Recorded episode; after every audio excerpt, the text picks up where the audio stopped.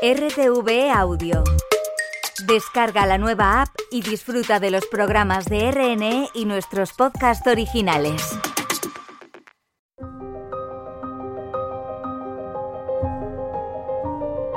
Reserva Natural con Josefina Maestre.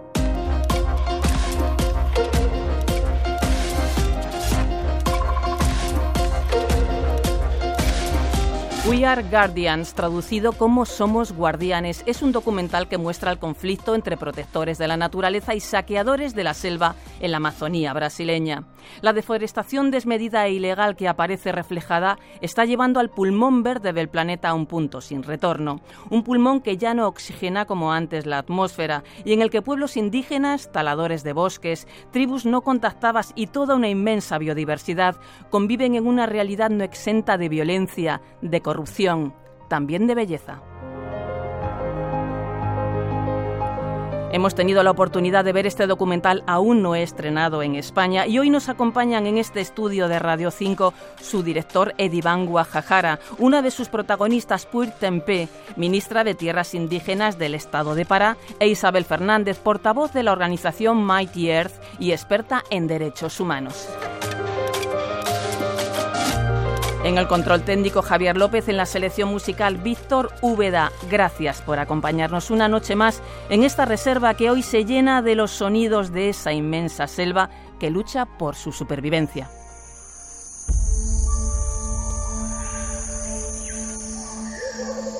Guardiões são protetores.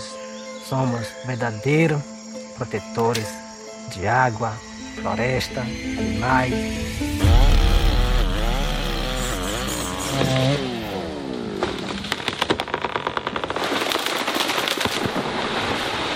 Nacer indígena es tener sangre de resistencia. Oímos decir en el documental We Are Guardians. Se lo oímos decir a Puir Tempé, que ya está aquí con nosotros en este estudio. Bienvenida, Puir. Bem-vinda. Puir, nacer indígena es tener sangre de resistencia. ¿Qué significan estas palabras? Significa, eh, primeiro, obrigada pelo espaço, agradecer os ouvintes. Eh, gracias, muchas gracias también a todos los oyentes. Espero que con este mensaje también se unan a nosotros. Nacer indígena es nacer, es ser resistente, es, es representar una nación, un pueblo, la ancestralidad es esto, es ser resistente, sí es resistencia. Eres una de esas guardianas de la Amazonía que retrata el documental. ¿A qué territorio indígena perteneces y cómo empezó tu liderazgo en la defensa de la Amazonía? Pertenço a, a, um país chamado Brasil, um bioma. Venho de um, bioma. De um eh, bioma soy de Brasil, mi país es Brasil, mi bioma es la Amazonía. Eh, mi estado o provincia, como se diría aquí, es el Pará. Soy paraense, ese es el gentilicio del estado de Pará. Y soy de, de un liderazgo, una líder indígena. Pues esto siempre que vas creciendo, te vas desarrollando, vas, esto va contigo. Entonces vemos la lucha, la lucha no solo por, por el territorio, también la lucha por los derechos humanos. Eh, de las mujeres indígenas también. Y esto me llevó a ser líder o a participar de este liderazgo con las mujeres, con, todo lo que es el territorio. Eh, me he convertido en la primera mujer secretaria de los pueblos indígenas de Pará, es algo nuevo. Y estamos en esta, en esta lucha. Sí, un cargo lo pudimos ver en el, en el documental, un cargo que ha venido después de que eh, Lula da Silva pues tomara, tomara de nuevo las riendas del gobierno. Bien, está aquí con nosotros en este estudio de Radio 5 también Edivan Guajajara. Él es uno de los directores, el director principal de este documental. Buenas noches y bienvenido. Muito obrigado pelo convite.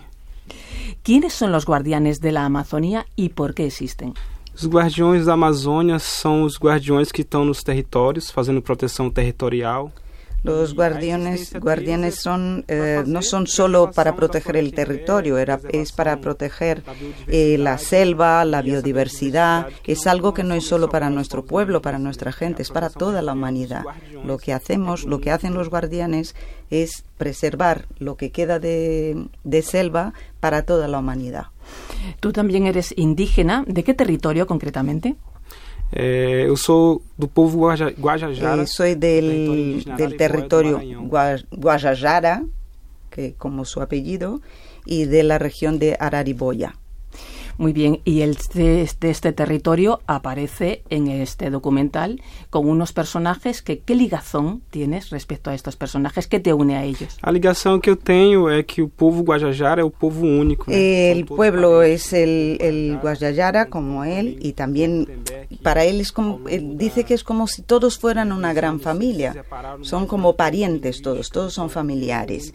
Están los Guajajara, están los Tembé eh, y Masao, que es el líder que aparece en el documentario, es de la región de Arariboya. Defiende el territorio, defiende el territorio, pero en realidad está defendiendo todo para todos nosotros, toda la humanidad. Eh, dentro del territorio hay otro que es el, el. Awa. Es un, un pueblo que vive dentro del mismo territorio, pero no tiene contacto con el con la civilización, digamos, o sea, con el, el exterior. Masao dice en un momento de la película que viven amenazados las 24 horas del día y que está dispuesto a morir si es necesario.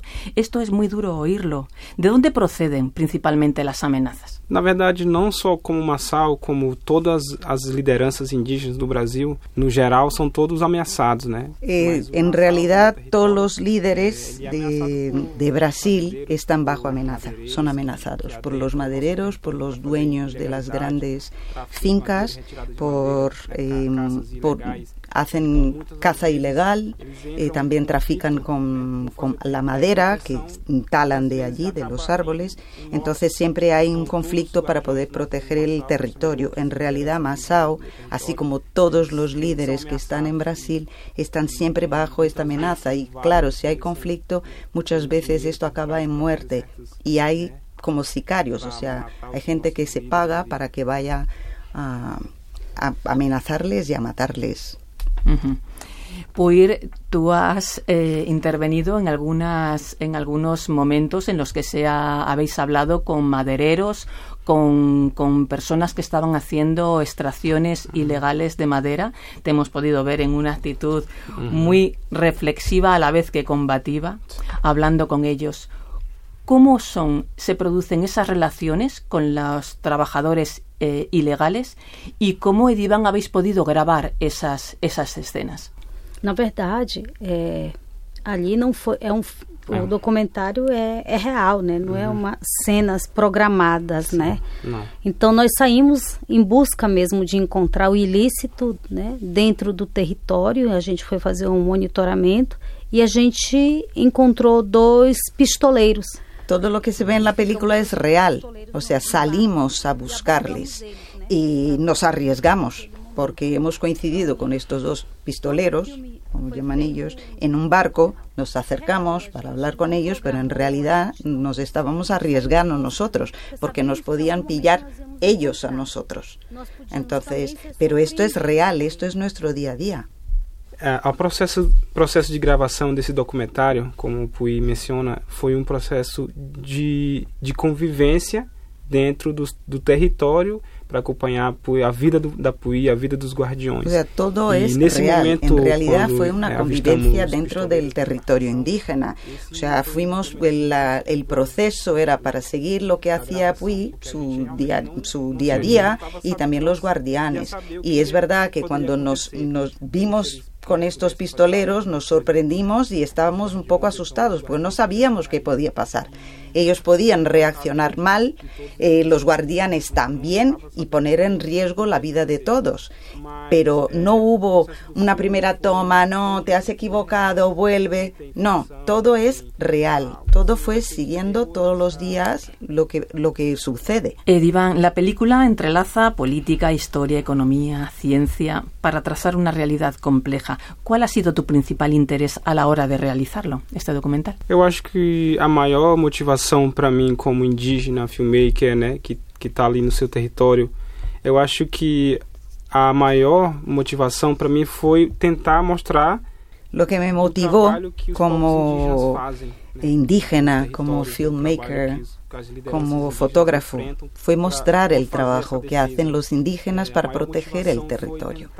Entonces yo vi en esto una oportunidad de llevar la voz de los indígenas mucho más allá del territorio y mostrar cuál es la realidad que tenemos, el trabajo que tenemos para proteger el territorio. Este documental mmm, acaba de obtener dos premios, dos premios importantes. Enhorabuena por ello. ¿Qué, qué, qué reconocimientos son los que ha tenido ahora mismo? En, en Londres Eh, nós participamos do festival do festival Raindance. Eh, hemos recibido un reconocimiento en Londres como el mejor documental ambiental en el festival Raindance. La verdad que nos sorprendió porque la intención cuando hicimos el documental no era tanto, no es ganar premios ni esto es dar visibilidad al trabajo que desarrollamos en el territorio, todo lo que hacemos para poder proteger el territorio. Es bueno eh, recibir premios y este reconocimiento, pero este no fue la principal motivación. Era dar visibilidad, sensibilizar respecto al trabajo que desarrollamos. Y en dar visibilidad eh, a este trabajo, bueno, pues también hay que contar con, con la ayuda de una organización internacional, es Mighty Earth, y está aquí con nosotros en este estudio de Radio 5 también Isabel Fernández, portavoz de esta organización.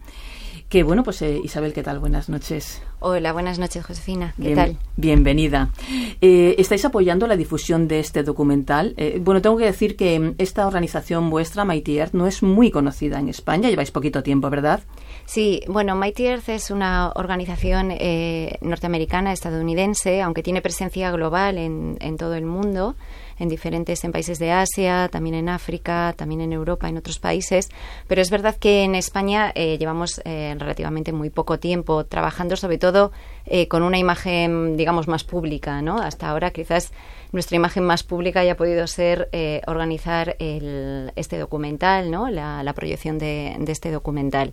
Entonces, es una organización ambientalista que trabaja también en la protección del entorno, pero sobre todo trabaja mucho en la denuncia de, bueno, pues de esta necesidad constante de producir que tiene nuestro, nuestro sistema económico, cómo está acabando con, con el entorno natural, ¿no? Y está muy centrado también en, en las cuestiones de deforestación. Entonces, este eh, We Are Guardians era, digamos, un documental perfecto, ¿no? Porque son temas que trabajamos y, y persigue la misma sensibilidad, ¿no? Visibilizar qué es lo que está pasando, eh, sobre todo en las selvas tropicales. Claro, eh, tiene mucho. El, documental eh, trata de, la explotación forestal, de la deforestación, de las industrias agroalimentarias, que es, eh, es, un aspecto que vosotros estáis trabajando mucho. ¿Qué datos manejáis respecto a estas grandes, grandes empresas que aparecen mencionadas? En el documental aparecen mencionadas grandes empresas multinacionales, eh, también grandes bancos, algunos radicados en España, que ya os preguntaré después si habéis tenido algún qué, qué- qué impresión les ha causado, si ha habido alguna reacción por parte de ellos. Pero mm, ¿qué, datos manejáis, eh, Isabel? Bueno, nosotros el, el trabajo de, de Mighty Earth, aparte de que bueno existe también un trabajo pues eh, de apoyo legislativo, ¿no? Pues en Europa, por ejemplo, con el reglamento para frenar la deforestación, importada, nuestro trabajo es sobre todo denunciar estas grandes multinacionales. En el caso de, Brasil, sobre todo es, mul- es hay una gran multinacional de la carne que es JBS, ¿vale? Que es una de las mayores productoras a nivel mundial, ¿no? Y es, es quien está impactando más, no solamente por la propia producción de carne, sino por todas las cosechas que hay que cultivar para alimentar también a esa carne, ¿no? Que muchas de esas cosechas se destinan a a la alimentación de esa carne en el propio país, en Brasil, pero en otros casos, como puede ser la soja, en grandes cantidades se exporta fuera, ¿no? Entonces, eh, a través de otras grandes eh, empresas de traders, que son pues Bungie, Cargill, todas, eh, por desgracia, con mucha presencia en, en Brasil, en, la Amazonía y también en otros eh, ecosistemas de- del entorno brasileño. Y nuestro trabajo es denunciar el trabajo de estas empresas, la falta de transparencia de sus cadenas de suministro, eh, a pesar de que en algunos momentos han llegado a comprometerse, eh, bueno, pues a tener cadenas libres de deforestación, pero la realidad que comprobamos, manejamos sistemas por satélite, es que la, deforestación sigue avanzando y sigue avanzando de la mano de estas grandes multinacionales. Y al final, eh, en cierto modo, la cadena sigue, ¿no? Porque luego están las grandes cadenas de supermercado también que se abastecen de los productos que comercializan estas empresas y también ahí queremos poner el foco porque al final las grandes cadenas de supermercados son las que están en contacto con el consumidor día a día, ¿no? Y el consumidor es, es, un total desconocedor de qué hay detrás de lo que está comprando, ¿no?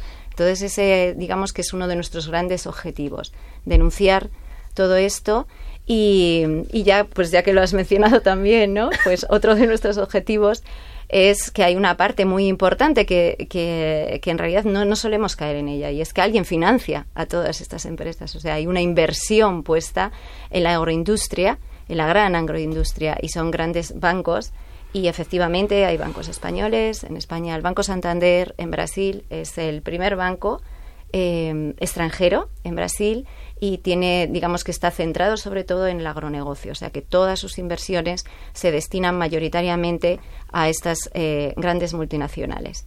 Entonces es también, digamos, nuestro papel denunciar dónde está yendo la inversión de, de estos grandes bancos que luego gente del día a día de la calle pues tiene también ahí su dinero, ¿no? Y quizás les interesa saber también qué está pasando con su dinero, a dónde está yendo. ¿Ha habido algún tipo de reacción, Edivan, de, de estas empresas que aparecen mencionadas en el documental o de los bancos? cuando, cuando han podido ver las, las imágenes que han salido, porque además eh, mostráis datos, datos fehacientes de, de, deforestación y cómo las tierras indígenas se están quedando casi como islas de selva rodeadas de nada. Então, é, na verdade, o Brasil está se tornando. Eh, efectivamente, Brasil, eh, o sea, la Amazonía se está convirtiendo en islas y estas islas son los territorios indígenas. Eh, no hubo de momento ninguna reacción de, por parte de las empresas que financian estas irregularidades y no sé si habrá alguna. A lo mejor, pues recibimos algún tipo de notificación. ¿Qué confianza tenéis en que el gobierno de Lula da Silva pueda frenar la deforestación y el agronegocio a gran escala? Bom, primeiro que a gente não tem certeza nem no hay seguridades. No se puede estar seguro de nada. Este es un gobierno de coalición, eh, pues hay muchos intereses. Lo que sí, lo único seguro es que el movimiento indígena va a seguir defendiendo sus derechos, luchando. y, mañana vamos a saber qué es lo que va a pasar. Esperamos que frene esto.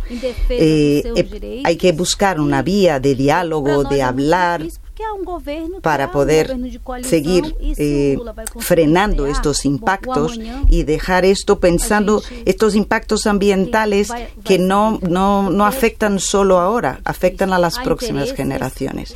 Muy bien, pues vayamos a otros gobiernos. Isabel, eh, hay un reglamento contra la deforestación ilegal que la Unión Europea aprobó mm, recientemente. ¿Qué papel juega Europa en este conflicto? ¿Qué responsabilidad tiene? ¿Y qué puede hacer para, para resolver esta cuestión tan importante? Bueno, pues efectivamente la Unión Europea aprobó en, a finales de junio de este año un reglamento para frenar la deforestación importada que está vinculado precisamente con la importación de todas estas materias primas. ¿no? En el documental de ayer se hablaba mucho de la madera, se mencionaba las hojas, se mencionaba la carne de vacuno, también otras carnes deforestan, eh, el caucho, el aceite de palma, el cacao, el café, todas esas cosas que son básicas en nuestro consumo diario. Y eso ha convertido, esas importaciones convierten a Europa en responsable del 16% de la deforestación eh, mundial producida por el comercio internacional. Estamos, somos los segundos después de China, que pensamos que China, pues evidentemente es un gran deforestador, pero se nos podrían ocurrir otros países, ¿no? Que también son grandes, eh, grandes países en extensión y sin embargo están por detrás de nosotros. Estados Unidos tiene un 7%, por ejemplo, ¿no? A de, impacto en la deforestación. Eh, entonces, lo que trata este, este reglamento, que efectivamente pues, es, un primer paso ¿no? para, para intentar que, el impacto del consumo en Europa no sea tan alto, es a través de, de una debida dirigencia que tendrán que hacer las empresas comprobar que eh, los productos que ponen en el mercado europeo, pero también los que se producen aquí en el mercado europeo, dentro de estas materias primas que, hemos mencionado, eh, no provienen de deforestación. Y aquí quiero hacer un, un inciso para señalar que de cualquier tipo de deforestación, porque hay muchos países, por ejemplo, en Brasil ocurre, ¿no? Que hay una distinción entre deforestación legal y, y, deforestación ilegal, ¿no? En el documental veíamos, ¿no? Cómo lo sencillo que era convertir en legal algo que estaba ocurriendo en tierras que estaban protegidas y por lo tanto ilegal, ¿no? Este reglamento no, este reglamento habla de toda la deforestación, toda deforestación que se produzca con posterioridad a 30 de diciembre del año 2020, esos productos eh, si se considerarán, si vienen de, un, de si se han deforestado para esos productos, vendrán, se considerarán ilegales y no podrán, por tanto, comercializarse en la Unión Europea.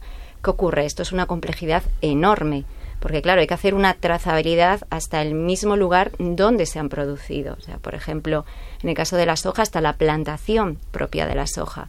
Entonces, aquí tiene que haber no solamente un trabajo por parte de las empresas de inversión en conocer toda su cadena de suministro, pero también, por supuesto, hay un trabajo con los países productores, ¿no? Para poder trabajar conjuntamente en, poder desarrollar sistemas también de, seguimiento, ¿no?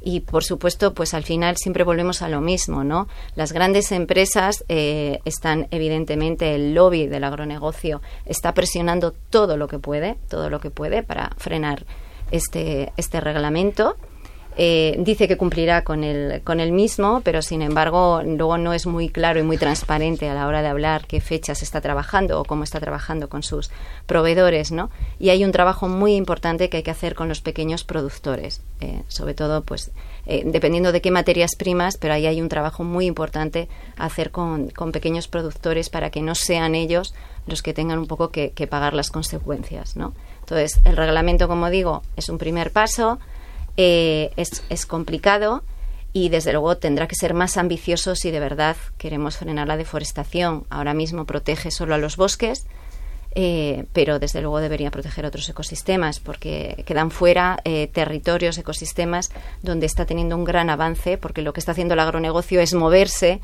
de aquellos espacios que empiezan a estar más protegidos, bien por el propio país o por regulaciones de fuera y se está moviendo, o sea, digamos que avanza esa frontera de deforestación, avanza a otros ecosistemas que son los que ahora mismo están sufriendo el, el mayor daño también. Dentro de, de, poco, a final de mes, tendrá lugar la cumbre del clima la COP28 en los Emiratos Árabes. Pues sé que estuviste en la última cumbre, en la de Glasgow, lanzando un mensaje muy fuerte. ¿Vas a ir a la próxima COP? Y si es así, ¿qué, qué mensaje es el que vas a llevar en esta ocasión? Eh, eu sempre, né, fico... Acho que vai depender muito do, dessa chegada en Dubai, ¿no? De, de la COP en Dubai, pues vamos a ver cuando lleguemos ahí cuál es el ambiente, cuál es eh, qué es lo que se siente. Luego va a una, hay una COP eh, siguiente que se va a celebrar en Brasil, en mi estado, el estado de Pará quiero aprovechar para invitar a todos a que vengan a, que participen. Y creo que lo más importante es que mi mensaje principal va a ser pensar. Todavía tenemos tiempo. Tenemos tiempo de reforestar nuestras mentes. eh, para poder frenar el impacto que es un impacto global. Creo que nos hace falta paz, parar las guerras la guerra no es solo la guerra de Israel, es una guerra ambiental, una guerra del hambre, del egoísmo. Tenemos que mirar a todos y intentar plantar amor, plantar amor en las, en las personas. E, esto es lo que hace el pueblo indígena. Y creo que si hay amor y solidaridad, si plantamos esto, vamos a cosechar eh, fraternidad y amor. Muy bien, pues muchas gracias. Eh, esperamos que suceda esto. Esperamos que, que sigas teniendo muchos premios. Muchas gracias, Isabel Fernández. Sí, yo, para añadir también, claro. al final es que eh, en relación con, con el reglamento, eh, en España estamos trabajando muy duro, muchas organizaciones, para que el desarrollo de este reglamento y su aplicación sea muy efectiva. El papel de España es muy importante dentro de, dentro de las importaciones de materias primas, sobre todo por, el, por la soja. España importa mucha soja para alimentar a toda la ganadería industrial que se produce en el país. Hoy por hoy, la soja que llega a España no está limpia de deforestación y si lo está, desde luego, eh, no está no está probado. Pues el mensaje ha quedado muy claro, Isabel. Eh, Tempe, muchas gracias por estar aquí y mucha fuerza en esa próxima COP. de Dubai. Eh, Edivan Guajajara, muchas gracias por estar aquí y nos quedamos con estas palabras de Puy que hablan de que hay que reforestar la mente y el corazón, plantar solidaridad y plantar mucha paz. Reservistas, nos encontramos la semana que viene.